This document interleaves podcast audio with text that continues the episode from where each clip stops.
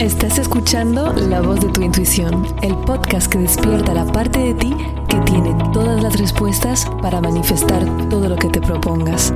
Soy Maite Isa y acompaño a mujeres brillantes como tú a que reprogramen su mente y acceden a su intuición para crear la vida que de verdad se les antoje.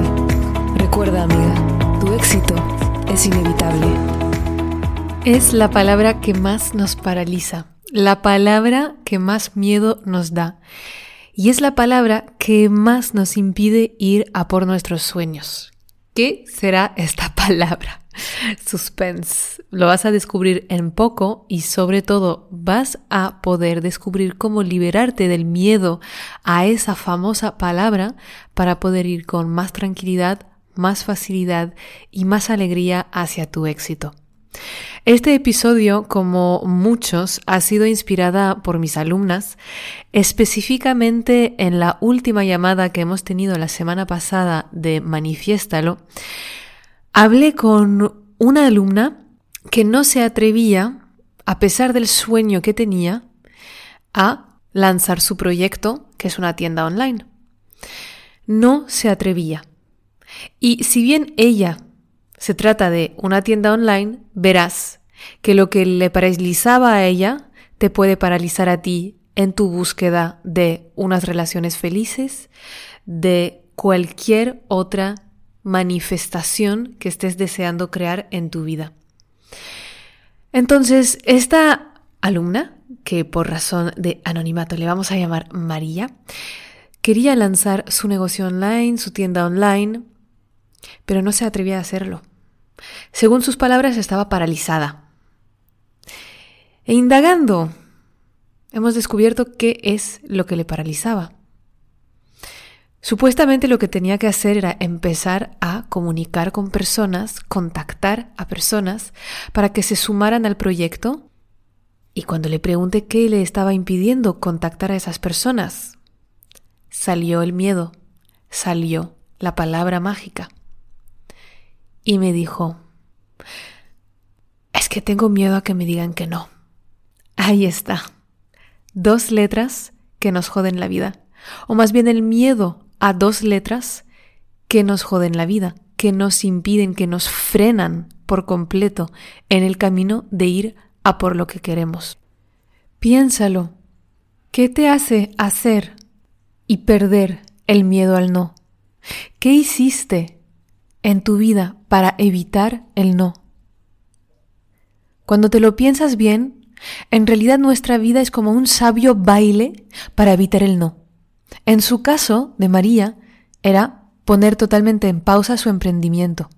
En el tuyo puede ser no pedir el aumento de salario, no declararte a alguien que amas, no decir a tu pareja que quieres vivir con ella o con ella, no hacer esta oferta para el piso un poco más baja que el precio anunciado en la oferta, precio que aún no te puedes permitir. No pedir ayuda para tu mudanza. ¿Y qué pasa si te dicen que no? Le pregunté a María. Y respondió, pues, es que si me dicen que no, es que... es que no lo voy a conseguir, es que lo estoy haciendo mal. Es que no estoy en el buen camino. Ajá.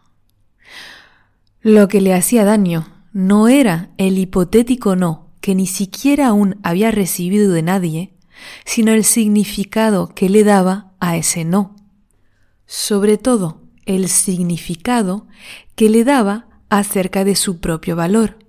No lo estoy haciendo bien, no lo voy a conseguir, lo he hecho mal puedes escuchar los golpes de latigos en la espalda con esas respuestas. Y la realidad es que un no es un no. Un no son dos letras. Un curso de milagros dice que todo tiene solo el significado que tú le das. Un no son dos letras, en francés no, N o N son tres letras. Pensamos que es el no el que nos hace daño, cuando en realidad es la interpretación que hacemos del no la que nos duele. Claro que le da miedo el no a María si ella piensa que por un no de unas personas, un futuro no posible, entonces quiere decir que tiene que olvidarse de su sueño. Obviamente le da miedo si piensa que por unos no no es válida como emprendedora. Obviamente que tú también tienes miedo al no. Si dejas que ese no tenga cualquier significado sobre tu valor y tu capacidad de conseguir el éxito. Un día una amiga terapeuta me dijo, si no es para ti, no aunque lo intentes. Si es para ti, sí aunque te quites. Entonces, ¿cómo saber si es para ti? ¿Cómo saber si es para ti? Es simplemente si lo deseas. Y punto. No hace falta ningún otro tipo de prueba para decidir que sí es para ti. El deseo que tú tengas de conseguir algo es la prueba misma que eres destinada a conseguirlo. Deseo, a nivel etimológico, viene de decidere, en latín literalmente de las estrellas. Tus deseos vienen directamente del universo para que los hagas realidad en la tierra. No es algo que hay que tomar a la ligera. Hemos crecido creyendo que está mal tener deseos, pero lo que está mal es negarte la alegría de cumplirlos. Lo que está mal es creer que tus deseos están en ti por casualidad, cuando se han programado en ti por la fuerza de vida misma que no se puede expresarse en el mundo terrenal si tú no lo haces para ella. Eres el universo con pies, manos y cabeza. Tus deseos están aquí para que puedas verlos florecer en el mundo y así acompañar el universo que se está siempre expandiendo. Tus deseos son únicos y únicamente tuyos. Aunque te parezca que quieres la misma relación que tu amiga o el mismo negocio que esta tía que ves en Instagram, no es así. Hay algo solamente tuyo que tiene que ver con tu esencia, con lo que realmente a ti te motiva. Y esos deseos que tienes son oro. Esos deseos son el regalo del universo. Cuando tú decides que por la probabilidad de tener un no o porque ya has tenido un no, entonces es que ese deseo no es para ti, es que estás negando de dónde vienes, es que estás negando el para qué estás en el mundo. No estás en el mundo para vivir frustrada, no estás en el mundo para quedarte a medias insatisfecha. Estás aquí para expandirte y para tener todo lo que un día has deseado. Y todos los no te preparan para el sí. Porque el universo tiene solo tres respuestas.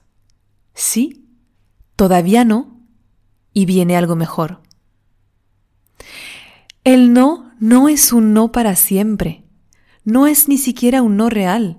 Es un no que prepara todos los sí que vienen en camino. No te permite entender que puedes mejorar. No te permite crecer. Te permite elevar tus estándares. Te permite poner tus límites. Te permite conocerte mejor. En el capítulo 27 del podcast ¿Por qué te puedes alegrar de no conseguir lo que quieres? entro más en detalle en todo lo que te permite aprender el no. Por ahora, quiero sobre todo enfocarnos en el miedo al no. Y el miedo al no no te paraliza porque tienes deseos, sino por lo que crees sobre ti misma si esos deseos no se cumplen en el tiempo que tú has previsto. Si no se cumplen en el tiempo que tú has previsto, crees que nunca lo harán, crees que no eres suficiente buena. Y escucha, algo deja de tener poder sobre ti cuando haces las paces con la idea de que ocurra o que no ocurra. Cualquier deseo que tengas, cualquier manifestación que quieras traer al plano físico, cuando estés con la máxima tranquilidad, que ocurra o no ocurra, es entonces que recuperas totalmente tu poder.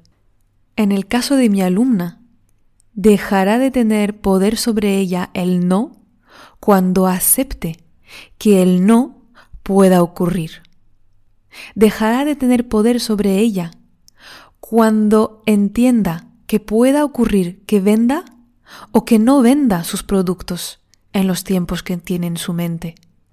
Y enseguida, cuando deje de tener poder sobre ella, podrá salir del letargo e ir hacia adelante, que es exactamente lo que está haciendo ahora.